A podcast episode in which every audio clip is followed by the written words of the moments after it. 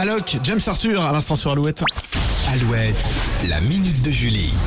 Alors une étude britannique révèle l'heure la plus stressante de la journée. Et pour obtenir un résultat précis, 2000 personnes ont été interrogées sur les moments les plus tendus de leur journée et le pic de stress intervient Ah. à 7h23.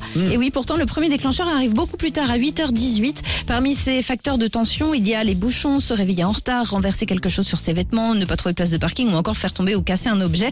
Il y a une différence euh, homme-femme concernant le premier stress de la journée. 7h50 chez mesdames, 8h43 chez ces messieurs. Pas d'explication concernant cette différence. En revanche, on sait ce qui accentue les tensions matinales, c'est le manque de sommeil réparateur. Alors si vous êtes sur les nerfs dès le saut du lit, vous savez maintenant ce qu'il vous reste à faire. Dormez, Voilà. c'est important. Mais Et bon, si en même temps, vous- a du boulot, euh, vous Oui, savez quoi. c'est ça. Mais si vous êtes stressé à 7h23, vous pouvez écouter Alouette. Il y a le défi du jour. On vous offre votre parfum préféré jusqu'à vendredi. Eh ben là, ça détend. Eh, on est Alors, pas on mal, vous hein souhaite euh, évidemment bonne chance pour demain.